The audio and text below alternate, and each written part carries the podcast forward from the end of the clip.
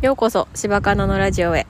え今日もとてもいい天気で半袖で過ごせる陽気だなと思ってます。なんかいつの間にかジャケット着る期間短くて23回しか着てないなって思ってあもったいなかったなって思います。ねやっぱりアウターって23枚でいいんやなって思いました。なんか薄手のアウターとダウンとって思ってましたけどそんないらんなって思ったりしてます。えー、で今日はワーママハルさんのボイシーで是枝監督が早稲田の入学の祝辞で述べられたのを紹介されててそれがとても良かったので私もお話ししたいなと思ってます。あの PDF が5枚にもなる食事 祝辞なんですけどあの、まあ、冒頭から私ちょっと感動してあの高校時代のお話をされてて高校時代の授業すごく面白くなくてその先生自体も僕の授業はつまらないから好きなことしてくださいって貼るような人やってで好きな小説とかを読んでてそこで小説家になりたいなって思ったっていうこととその先生が僕の授業面白くないですかって聞かれて面白くないですっていうふうに 答えはってそうですかっていうふうに言われて先生はどう思うんですかって言ったらまあそれはみんなが自由に思っていいことなんでみたいなことを言われて逃げだって思ったっていうふうにおっしゃってて、まあ、私もそう思うだろうなって思うんですけどやっぱり時を得ていろんな経験をして作品を作ったりする中で自分の考えが変わってそこで先生にお手紙を書いて僕が間違ってましたっていうふうに言った時にまた先生とちょっと文通が始まってあの理想の先生像はその先生になるっていうこういうふうなお話をされてたんですけどその先生すごい嬉しかったやろなっていうのと私自身もあのなんか高校時代ってすごく面白くなかったなっていう思い出があって別にそんなにあの遊んでもないし勉強もしてないような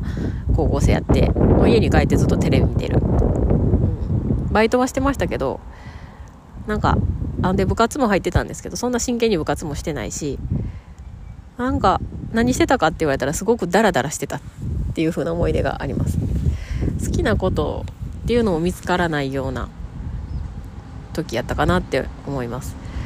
で今最近思い出すのがなんかとてもすることがないから自転車に乗って夜の街を駆け回ってたなって言って思い出します。で本屋で立ち読みしたりして私漫画の立ち読みとかその時はねそんなにその時はてか昔はすごいなんかビチビチにあの本が閉じられてなかったから立ち読みとかもできてたんですけど本番したらダメなんですけど知ってたなっていうのを思い出しました。で、えー、まあその食事にも、えー、大学に入ってからも授業には出ず映画館に行ってっていう話をされてて、まあ、その映画館に行ってる時は何が人生にプラスになってマイナスになるかなんかわからないけど後々映画監督になってその大学時代に見た映画の数々が自分のあの力になってるっていう風なお話をされてて。なんかその時は役に立つか分からへんけどそのしてたこと。で今の自分の価値観で何が役に立って役に立たないって決めつけるのはあのやめた方がいいっていう風に おっしゃってていやほんまにそうやなって思うんですけど私はでも私自身はほんまに何が役に立つかとか何が得かとかそういう視点でしか本当に生きてないなって思ってすごい刺さったんですよねそこが。私なんかそういう風に自分がしたいことをしてるっていう感覚があんまりないなーっていうのが思います。あの大高校の時にすごいダラダラしてた。っていうのと、まあ、そこから専門学校に行ってめちゃくちゃ遊んで、えー、まあちゃんと卒業できて試験も受けれたんですけどで働いてすぐに子供産んでそこから子供育ててっていう感じなのでなんかこう自分がなんか好きなこと好きなことって気づかへんのかな？その時に役に立ったなやったことしてたなって思ったこともないけどあの時代全然私の今の人生にとってマイナスやったなってこともあんまり感じないですね。うん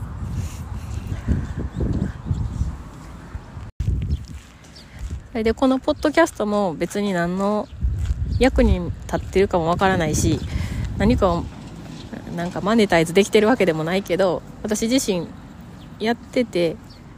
なんかちょっとだけまあ一人でも聞いてくれる人がいるんやっていうのは嬉しいし